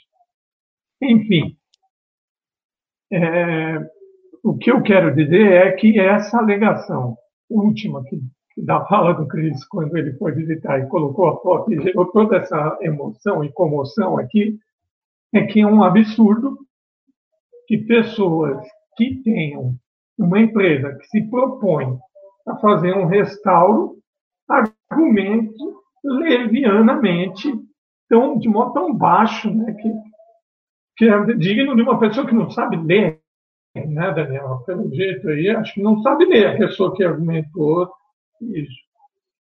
E está lá no documento, eu lembro de ter analisado, né, de ter sido, aliás, contra a construção do prédio né, em anexo, mas depois você construiu dentro. APA também, porque lá eu representava uma associação. Eu, nós votamos, depois de uma discussão, votamos a favor da, do, do, do da construção do prédio em anexo. Mas o que nós queríamos mesmo era um restauro daquilo. Era simples assim. Mas, enfim, não vamos ficar ressentindo a história. É impossível né, argumentar dessa maneira. Impossível argumentar uma pessoa que é responsável pela restauração de algo ficar brigando com semântica, não saber ler lei, não cumprir lei, lei de tombamento. Lei. E não lê um projeto. Né? Não é possível isso. E destruir toda uma memória, todo um patrimônio histórico. E a gente tem que tomar cuidado né, com pessoas né, que estão se apropriando, porque de modo errado, né, dessa obra de restauro, né? como a Tânia falou, nem restauro isso é, nem obra civil isso é, porque está desrespeitando tudo, né? pelos parâmetros técnicos. Aí depois vocês podem dizer. Olha, eu como Olha, professora de arquitetura ia falar como não fazer arquitetura. patrimônio histórico, entrando não é na história é como, destruidores de um patrimônio histórico. É isso. Ok, Elmi. É, o Daniel vai fazer uma fala bem rápida para a gente seguir para as perguntas dos internautas. Vai rapidinho, Daniel, por favor. Pessoal, por falar nisso, é engraçado, né? Dei 10 anos aula de patrimônio histórico e eu costumava falar para os meus alunos o seguinte: a gente sabe como é que são as coisas, né? A gente sai da universidade, muito do que a gente aprende a gente acaba esquecendo, né? Isso aconteceu comigo, acho que aconteceu com a maioria das pessoas, né? A gente só aprende depois que sai da universidade, mesmo, né? Na prática, né? E aí eu sempre dizia a eles, uh, vocês não precisam lembrar o que é restauração, mas vocês precisam lembrar o que não é restauração. Reconstrução não é restauração, eu falava, né? E aí nessa perspectiva, né, eu lembrei de uma argumentação, né, e um pouco da fala que o Cristiano fez em relação novamente às peças cerâmicas que foram demolidas, né, e eles argumentavam que iam tentar encontrar uma parecida em qualquer outro lugar. Em primeiro lugar, é, houve um apagar histórico. Não vai ser mais original, mesmo que colocassem as colocarem peças idênticas àquela. Acabou. Houve um apagar histórico. Isso é importante frisar, tá? É, em relação aí a, a Tânia foi brilhante, né? Não é só prospecção pictórica, né? Prospecção arquitetônica, arqueologia a, a arquitetônica, estava previsto isso no projeto, né? E outra coisa também, quando, quando eu, o meu envolvimento foi tanto é, nesse projeto, para vocês terem uma ideia, chegou num momento que tinha que uh, recolher a, a, a, responsabilidade técnica junto com o Conselho de Arquitetura e Urbanismo. E a gente tinha um problema sério com, com a empresa que desenvolveu o projeto, junto com a gente e tudo mais, e a gente precisava pagar essa, essa taxa para poder contratar as obras. Eu tirei do meu bolso 450 reais e paguei é, é, essa, essa taxa, porque né, aquela coisa da militância, da gente saber, querer que a coisa acontecesse. E eu sempre estava vislumbrado de eu acompanhar, né, e até eu sempre pensei na ajuda da Tânia e de todos, todos vocês, é, para acompanhar a, a, a, os serviços de restauro né? Eu é, pensava em conversar com o pessoal da Secretaria de Educação, da parte pedagógica, para a gente pensar os espaços. Como... Então, seria um processo bastante participativo, né? inclusive sem tapumes, inclusive durante os serviços, trazer alunos da UNG, os nossos queridos alunos da UNG, para acompanhar o serviço. É isso que eu ficava vislumbrando quando eu desenvolvia eu fiz todo esse desenvolvimento aí do projeto e acompanhamento da obra. Chamava a Tânia, chamava todo mundo da PA, chamava a comunidade do modo geral para acompanhar o que estava sendo feito. Era isso que a gente estava vislumbrando. Né? E não foi isso que aconteceu. E a gente se colocou à disposição, né, Cristiano? Cristiano, a gente se colocou à disposição sempre. Se precisar da gente, a gente está junto. Né? Esse é, isso é muito triste. Obrigado. Bacana, Daniel. É, só para avisar para quem ainda não curtiu a página da APA, vamos curtir, é só clicar no sininho. Aí vocês recebem os avisos das novas lives, podem acompanhar os vídeos que já foram postados. Tem muita coisa sobre a história de Guarulhos, sobre os outros patrimônios da cidade. É, agora eu quero ter algumas perguntas que o pessoal lá dos admiradores da casa fizeram, tá? Tem uma do Gilson que já foi respondida, que ele pergunta sobre a parte interna do prédio, se estava sendo restaurado ou reformado. A gente percebe Tá, que está sendo é uma reforma bem ruim, né? A gente está perdendo muita informação histórica aí, está perdendo muita história, né? Na verdade. Então você já foi respondida. Aí o, o Gilson também faz uma outra pergunta. Ele pergunta assim: por que aquele telhado novo é, apresenta um visual completamente diferente do que tinha anterior? Vocês têm alguma notícia sobre a questão da mudança do, do telhado? Houve uma, uma troca do telhado? É, é, o, o Bruno, um, uma das prioridades é, para o bem, de fato, não tombar, né? Mas de fato tombar, cair mesmo, era o quê? Era a, a, o trabalho do telhado. Isso, na conversa que nós tivemos lá na visita, foi cobrado que se seguisse exatamente o que estava no projeto, que contemplava o quê? É, manter a, a as características, né? Isso tanto em relação a volume de madeiramento, enfim, as características do telhado. Isso foi cobrado, tá? É, é, efetivamente, eu não, não consigo te precisar essa diferenciação. Uh, isso é uma questão para se observar. Mas, é, no conselho, isso foi cobrado, na visita técnica, isso foi cobrado, e, e foi um dos serviços, né, um dos trabalhos mais é, feito com mais importâncias, por quê? Porque se não acontecesse essa intervenção no telhado, toda a edificação estaria em, em, em grave prejuízo, poderia realmente é, ruir. Certo. Daniel, alguma informação do teclado? Sim. Sim, ó, isso é, foi boa essa pergunta, porque não me ocorreu. Um... Faz muito tempo que eu não passo lá na frente, de propósito, viu? Porque isso dói muito, é, de fato. Né? É, o que é, o Cristiano já falou, é, toda a, a, reconstituição no madeiramento teria que seguir a mesma linguagem original. Né? E as telhas, as telhas, elas ao longo do tempo ela perde a permeabilidade, então é normal que se troque por novas, mas tem que ser a mesma telha a telha marselhesa, a telha francesa. É, não sei se foi telha francesa que foi colocado ou se foi telha romana. Isso a gente. Se foi telha romana, isso vai em total desacordo do que estava previsto, né? Teria que ser uma telha francesa, porque originalmente ela é francesa. Certo, correto. O, o Antônio também lá dos admiradores, Antônio Roberto, ele tá perguntando, ele, ele fala que ele passa lá pelo local e não vê progresso. É, como está o andamento da obra? Quem pode responder? Como últimos, últimas tratativas com o, os responsáveis, Bruno, aí a, gente acaba explicando um, uma pergunta que eu vi até, acho que foi a Larissa que colocou aí sobre embargo, sobre tudo isso. É, após a visita, a primeira intervenção a ser feita foi para tudo. Para tudo realmente a obra parou. Teve-se a primeira, a primeira reunião com os responsáveis. Não chegou num acordo, a obra continuou parada. Teve uma segunda conversa, se ajustou um acordo de pelo menos fazer ações e encaminhar para mitigar os problemas que haviam sido é, causados ao bem.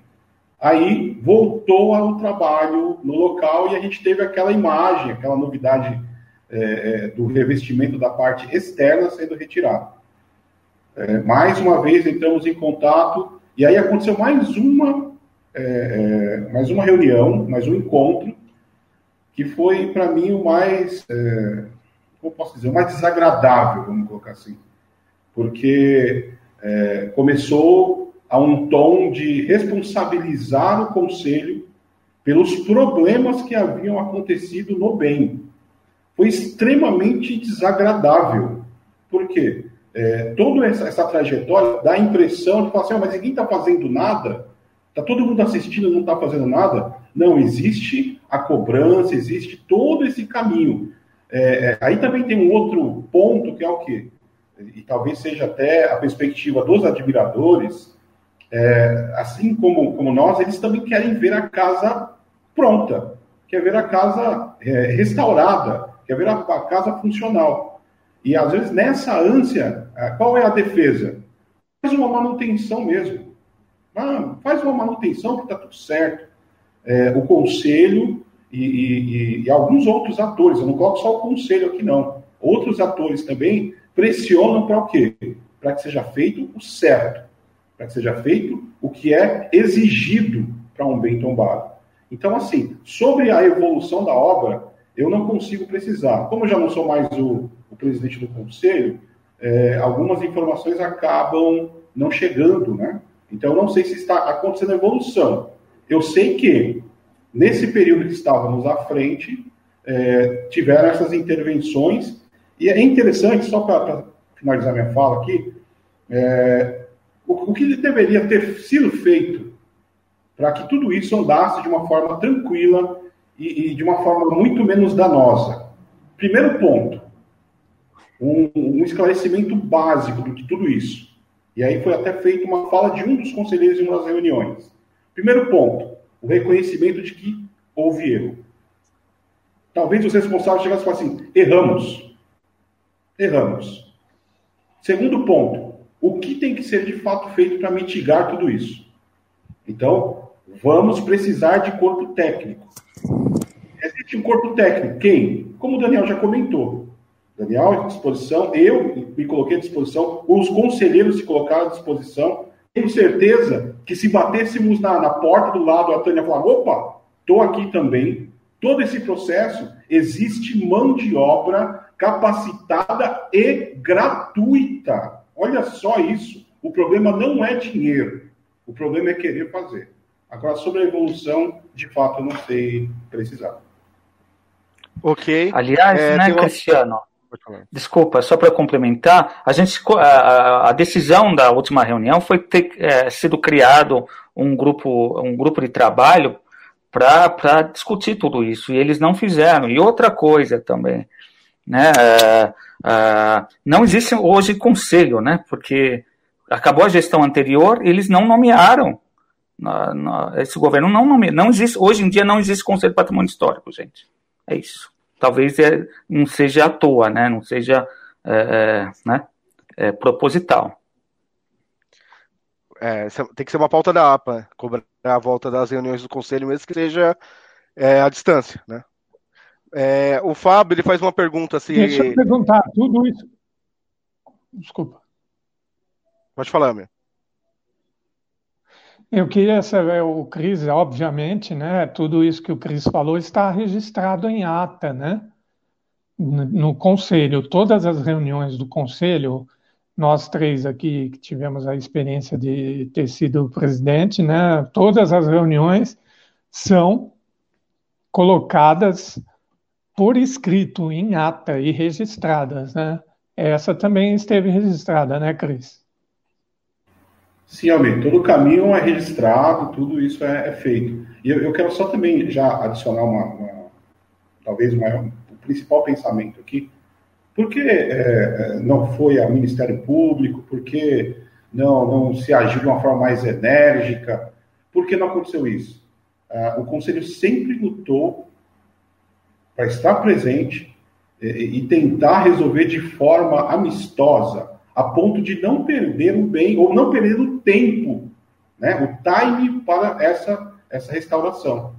E por isso é, é, toda essa situação foi tentado tratar, foi tentado ser tratado de forma equilibrada e equilibrada. Então, por isso okay. que ainda não aconteceu isso. Tá, vamos seguir com a pergunta do Fábio. O Fábio pergunta se seria possível uma parceria público-privada. Eu acho que seria para depois, né? Porque essa obra já tem verba pública, né? Alguém gostaria de responder? É isso, é isso mesmo, então, exatamente. Porque, e mesmo porque é dinheiro da assim, educação. Né? É, mas é dinheiro da educação que foi desapropriado. A destinação tem que ser da educação. Né? Então, lógico, se quiser pra, eh, chamar uma. Secretaria de Educação. É, se fosse é, para uma gestão do espaço nessa perspectiva. Sim, é. sim, sim, sim, mas tem que ter esse viés da educação. Né? Por senão você é, causaria uma ilegalidade. Sim. A Unifesp estaria pronta, Sim. a APA estaria pronta, é, hum. várias outras, a UNG com certeza assumiria isso. O, o, o, o problema não é. Pode ser feita uma parceria. São dois problemas. O problema inicial é restaurar, né, fazer, seguir o que está no projeto. O segundo é a questão da gestão. Aí a gestão pode ser pensada, né, enfim. Ok, Tânia quer complementar? É, eu gostaria de comentar, então, o que o Daniel disse, né? É, eu acho assim, eu, eu, até falaria com o Daniel, é possível uma parceria, uma colaboração de alguma empresa privada, claro, né, Daniel? Acho que seria, não sei se isso é viável, você conhece mais esses sistemas. Mas, assim, o que eu acho que deve existir, até respondendo a pergunta do Fábio e de vários, né, a gente tem que falar o seguinte: não dá para chegar na casa do Zé Maurício no estado que está. A gente tem que pensar em conservação né? conservação preventiva, no caso. E essas alianças têm que ser, inclusive, como eu me disse, né, envolver assim uma comunidade, porque não é nem mais o local, né? A gente tem que falar no município e colocar aí para todo mundo que está assistindo, né? Que tudo isso que a gente está discutindo aqui, a gente fala de sítio da Candinha, de Guarulhos, a gente fala da José Maurício, a gente fala de outros patrimônios que já nem existe mais, né? O Elmi já sabe disso. Então, assim, o que, que o pessoal que está assistindo aqui é importante? A gente precisa ter força para que isso continue, mas sentido assim, de conhecer o arquivo, conhecer a APA, né? Não sei se existe uma estrutura física também da APA, mas assim, são essas pequenas ações. O arquivo ainda não sei se ele, ele não está mais na rua Tapajós, né? Eu acho que talvez ele. Mas ele existe, é importante que as pessoas conheçam. Então, assim, essa força, viu, Fábio e demais, essas parcerias. Isso, então, essas parcerias, elas vão se concretizar a partir do momento que as pessoas conhecerem e se unirem né, se unirem e uh, participarem aí da APA, né, da, das nossas discussões, porque só assim a gente vai colocar uma coisa que o Daniel falou, que é preventivo, né, porque a gente vai ter que falar do município, não somente da José Maurício, assim, a gente tem que extrapolar isso. E é como o Cristiano falou, né? A Casa José Maurício, se ela, ela foi desapropriada do proprietário, né? Mas assim, essa desapropriação é agora, porque ela não tem, é, é isso é desapropriação, né? Não ter dono, assim, é uma coisa assim que tem o dono, mas é um desleixo, né? Então assim, ela não foi desapropriada naquela época, ela está desapropriada agora. Então assim, é preciso que a, a, a população se se envolva, né? Que a gente tenha assim conhecimento de causa. Outra coisa que o Daniel falou, né? Que tá que está aí supremente desde o começo também da restauração, voltando a falar que o me falou, é preciso capacitação técnica. Isso aí é premente, Cris, tem que ser capacitado, tá? Então são essas pequenas uh, breves coisas aí que é paradoxal um lugar que foi Secretaria de Obras de Guarulhos, né? Como o Daniel disse, está nesse estado, tá? Eu vou só fechar com essa provocação aí.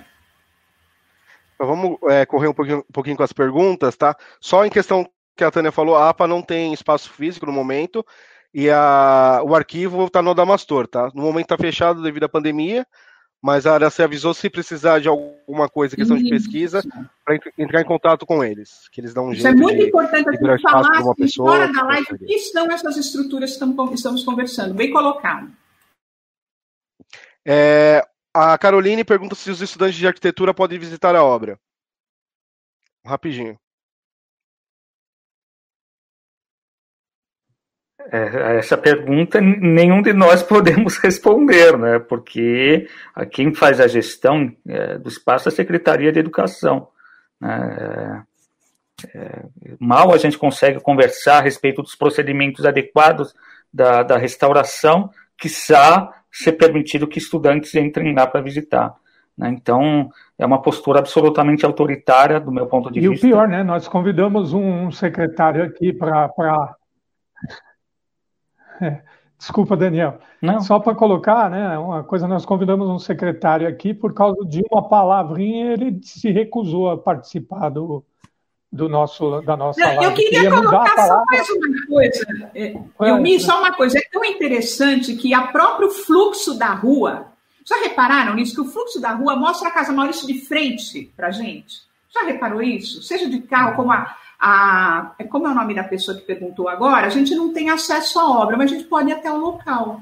Sabe, a gente pode ir até o local, acessar os arquivos, acessar as notícias publicadas, porque algo que a gente sempre fala em patrimônio são as notícias atuais. Então, assim, a Casa Maurício é um espelho para a gente. O próprio fluxo da 7 de setembro escancara o que a gente é. O que... Então, não tem como esconder. Pode colocar tapume, pode colocar o que for. O fluxo da cidade, né? Então, assim, ela escancara a gente. Eu até coloquei aqui, isso é um espelho, né, Daniel? Poxa, é um espelho, né? Assim, mostra, não adianta tapume, porque tá, tá ali. Né? Então acaba de, assim, a gente fala o espelho do patrimônio, né? É um espelho, mostra, não adianta esconder. E Tânia, é interessante você falar isso, porque eu lembro de uma das primeiras vezes que eu entrei naquela casa e eu subi na varanda lá no andar no pavimento superior, que fica justamente no entroncamento dessas duas ruas, e ficava imaginando há 100 anos atrás. Você tinha a visão da, da, daquela outra edificação histórica lá na frente, que foi a antiga Câmara, você tinha a visão somente da igreja e do vale do rio Tietê e do trem da Cantareira. Essa era a visão de cima daquela sacada. É muito legal. Que né? sacada, né? Não no sentido construtivo, mas no sentido assim, né? Que sacada, né, Daniel? É. Então, assim, é exatamente isso. E eu já conversei com uma professora do Mackenzie, minha querida amiga, né, professora Cecília Rodrigues, comentei da live da APA, tá? Rapidinho, Bruno, tem tanta coisa para falar. Mas sabe o que ela falou? Ela falou uma coisa tão bacana, ela falou o seguinte, me parece que a Casa Maurício é o Partenon de Guarulhos. Entendeu? É uma, é, uma, é uma resiliência tão importante, é um lugar tão importante. E tem outra, Daniel, que você falou sobre a visibilidade, ela está no topo de, de, um topo, né? Ela está no topo da Isso mesmo. Na topografia de Guarulhos. Então tem toda a relação. Tem colina. A colina, a colina histórica, né? Não, entendeu? Exatamente. Então, você falou muito bem colocado. É um local de visibilidade, de ser ser visto, é um espelho do que está acontecendo conosco, não só com Guarulhos, mas assim, nós que não estamos lá fisicamente, mas estamos aqui. Então, é um espelho, né? Então, uhum. tratar, a gente vai tratar o que está acontecendo lá como motor, sabe? Não como algo negativo. Isso vai nos mover. Verdade. Vamos seguir para a finalização. É, já está estourando o tempo aqui. Então vou pedir para todo mundo curtir nosso canal e vamos para as considerações finais. É, a casa de José Maurício realmente ela representa o patrimônio de Guarulhos, né? A questão do abandono, isso é muito característico da nossa cidade, né? Os patrimônios abandonados, esquecidos, é, a sociedade civil que trabalha para tentar manter essa questão dos, dos nossos patrimônios. E é, esse é o papel mesmo da sociedade civil, é, é lutar para que não vá ao chão, né, os patrimônios. Então vamos, vamos para as considerações finais. Vou começar pelo Cris, que o Cris já está estourando o tempo. Ô, ô, Cris, faz suas considerações finais, você precisa ter um outro compromisso, né? Muito obrigado, Cris. Ah, eu que agradeço, né, mais uma vez, um, uma grande felicidade estar entre amigos entrar, estar entre pessoas que admiro e, e poder contribuir né, para um assunto que é tão gritante. E, e para quem é apaixonado, é fácil falar da paixão. Né? Então, o patrimônio histórico é a, a paixão de quem está acompanhando, que também é um destino meu, muito obrigado. Quem está participando, quem está, é, de alguma forma, contribuindo para tudo isso acontecer. É, fica meu muito obrigado aqui pela paciência. Já vamos para quase duas horas aqui e, e, conversando mais uma vez sobre esse tema, né, o patrimônio histórico. É, eu quero deixar aqui só como minhas últimas palavras, além dos meus agradecimentos. É, estamos num momento muito bom para refletir sobre esse tema. E aí eu vou deixar aqui, né, como está na moda, hashtag fica a dica. Eu vou deixar duas dicas aqui. A primeira dica eu, eu deixo para o governo, para quem está presente ou para quem está aspirando estar no poder. É, é, seja inteligente. Existe uma, uma necessidade de Guarulhos que ninguém até agora quis mexer. Talvez você possa ter um diferencial aí, sabe o quê? Criar um departamento de patrimônio histórico para Guarulhos. Isso está fácil de conseguir para quem está aspirando a entrar no poder ou está no poder. Isso está fácil de conseguir, porque já existe. Ano passado foi trabalhado o, o plano de cultura, na parte de patrimônio histórico foi falado sobre isso. É, esse ano já foi aprovado esse plano e até publicado, né? É, esse plano. Além disso, existe já conversas de tempos de solicitação a isso. E mais uma vez, com um custo muito baixo, existem profissionais que podem ser alocados numa sessão, no departamento, enfim, deem o nome que quiserem, mas tem a possibilidade de profissionais completamente habilitados, arquitetos, historiadores, uma equipe multidisciplinar para fazer isso. Primeira dica é essa. E segunda dica é para quem vai votar. Vote com consciência. Vote com consciência. Nós temos visto o que já aconteceu, e eu não tenho, eu, particularmente, eu não tenho cor nem bandeira, mas eu tenho inteligência. Eu acredito que quem está aqui também tem esse mesmo senso. Vote com consciência. Está chegando o momento aí. Fica muito obrigado e espero que tenha conseguido aí é, atingir a expectativa, né? E contribuir. Obrigado. Valeu, Cris. Foi muito legal a sua participação, né? A gente conseguiu trazer muitas informações aqui que acho que tem muita gente que está espantada, porque as coisas que a gente acabou conhecendo hoje, né? Tânia, muito obrigado pela sua participação. Gostaria que você fizesse suas considerações finais. Obrigada a todos, obrigada a vocês. Eu já até sugeri uma série de lives, né? vamos fazer uma série aí, porque eu acho que vale a pena, inclusive com outros convidados, né, com obras atuais também. Bom, então vou só complementar. Obrigada a todos, Bruno, Elmi, obrigado a APA. Muito obrigada pela força, pela resistência que vocês têm, pela continuidade, como a gente disse. É um prazer estar com vocês novamente. Cris, então é um prazer estar com você, meu ex-aluno, hoje colega. Então, o Cris foi meu aluno né, de patrimônio na Universidade de Guarulhos. Então, falando de patrimônio, né, que a gente fala de patrimônio histórico, artístico, cultural, turístico. Então, é muito mais amplo, né? A gente tem falado desse patrimônio. Eu vou só terminar com uma fala do Piano Bezerra, porque é o seguinte: a gente tem que trabalhar esse valor da Casa José Maurício com uma consciência política, como disse bem o Cristiano, tá? Essa consciência política que vai nos ativar a memória, Cris, e é como se fosse um voto, isso é um voto, nos conscientizar desse estado atual, né, da, da situação do patrimônio de Guarulhos e de outros lugares, e isso é o que tem que falar. A gente tem que preservar esse valor para manter essa consciência política e criar essa luta que nós estamos fazendo. É só isso. Tá? Citando o grande Piano Bezerra de Menezes, ele é apaixonante, a gente precisa ler mais, e quando a gente lê, a gente vive, né? A gente é brilho nos olhos, como diz o Cristiano.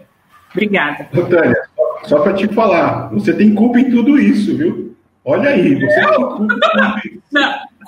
Nisso, não no que nós discutimos. Não, eu acho que temos, sabe por quê? Porque o que está acontecendo com a José Maurício faz parte de todos nós. Se patrimônio é público, né, Cris, como a gente aprendeu na sala de aula, todos nós temos uma parcela. Então, temos culpa assim, em todos os sentidos, viu? Obrigada, viu, Cris? Muito obrigada por ter sido meu aluno e continuado, porque isso que é o, é o verdadeiro resultado. Obrigada. Muito bacana. Eh, Daniel, muito obrigado pela participação. Suas considerações finais. É, eu agradeço e foi muito bom porque a gente consegue esclarecer para a população que passa lá diariamente, fica angustiado em relação ao que está acontecendo, né? E, e esse é o quadro geral, realmente, e eu agradeço pela oportunidade da gente colocar os pingos nos is, né? É, o Cristiano tem toda a razão, né? Esse ano é ano da eleição. É, a gente não pode ficar simplesmente reclamando das coisas. Nós somos seres humanos, seres políticos, seres sociais, né? A gente precisa agir politicamente, né? É, dizer, a, ter aquela frase, né? Ninguém faz nada. Aí você se olha no espelho e pergunta: e você vai fazer o quê? Né? É, lógico, o voto não é a única maneira de, de transformação social, mas é importantíssimo, né? Tomar partido, né? É, ter lado, né?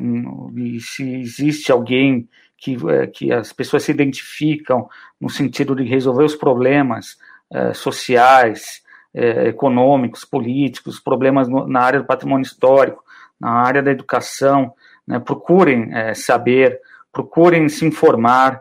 Hoje a gente, é, nós somos de uma geração, a maioria de a, gente aqui está uma geração quando a gente estudou, a gente não tinha internet, não tinha Google, né, a gente tinha a biblioteca e tinha aqui atrás. Hoje em dia a informação é muito mais fácil, mas também é perigosa.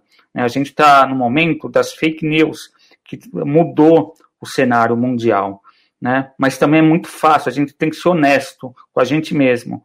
Né? Se a gente recebe uma informação, a gente tem que procurar saber se aquela informação é verdadeira. E é muito simples a gente fazer isso. Né? É, o Google, é, né, a internet, as redes sociais, elas têm, têm os dois lados da moeda. Então a gente tem que ser honesto com a gente né, e a gente tem que ser honesto com, com o coletivo onde a gente vive. Né? Então é isso. Muito obrigado novamente. Um abraço a todos. Valeu, Daniel. É, eu me suas considerações finais, por favor. Estou ah, contente de ter participado com vocês aqui. Agora estou pelo celular, a internet aqui ainda está meio ruim, mas vamos levando. É, agradecendo aí quem está assistindo, os lutadores em prol da, do patrimônio histórico de Guarulhos e de São Paulo e do Brasil, né? Nós não só não somos só regionalistas, sabemos a dificuldade disso no Brasil inteiro. Mas é, eu quero só, nas considerações finais, mostrar que nem tudo pode estar perdido, depende da atitude dos, dos nossos gestores, né? E aí vai um recado, assista a live até o final, que é um recado, assim, admitir erro é muito bom, né, para consertar o caminho.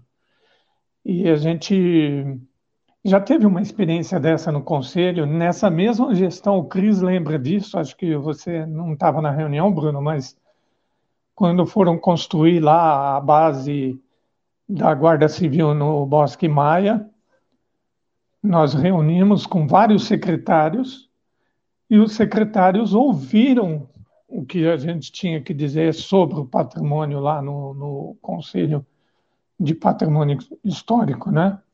e fizeram de acordo com a recomendação daquele grupo que lá estava presente e sugeriu, né? Antes disso, havia espalhado várias fake news, como o Daniel falou aí, né? Sobre a APA, sobre o governo, né? A imprensa aí, sei lá com que desejo tinha na época, dizendo que a gente estava impedindo de construir uma base da guarda militar na, na no Bosque Maia tinha tinha, tinha surtido alguns efeitos, mas foi legal que surtiu um efeito que motivou a conversa, a discussão e ao acatamento né, ao, das sugestões de todas as pessoas presentes no Conselho. E a base está lá construída, dentro de um patrimônio histórico e ambiental que é o Bosque Maia. Então, eu sugiro né, que os atuais gestores da Secretaria de Educação, né, que está gerindo isso, e a empresa, conversem com o conselho, conversem conosco, se quiserem conversar, podemos fazer uma reunião uma reunião virtual, né? não precisa estar junto por causa da pandemia, para a gente dar uma ressignificação para esse patrimônio, como o Adriano falou aqui, né? o Adriano colocou Souza e Silva né? desfigurado? Está desfigurado. Está tudo perdido? Tomara que não. Vamos ser teimoso, né? Vamos insistir no erro. Vamos conversar. Aqui tem pelo menos cinco pessoas que estão dispostas a acordo e a conversa e as sugestões para a coisa andar bem, né? para o bem público. Isso que é importante. E a APA sempre está disposta a conversar assim, né?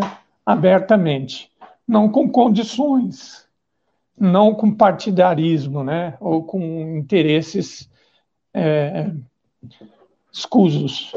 O interesse é do interesse público. Tchau, gente. Obrigado. Valeu, Elmi. Então, a gente finaliza né, esse bate-papo sobre a Casa José Maurício, agradecendo a presença de todos e todas que participaram, dos nossos convidados. Este foi mais um episódio do podcast da Clique no sininho, comente e compartilhe. Até mais.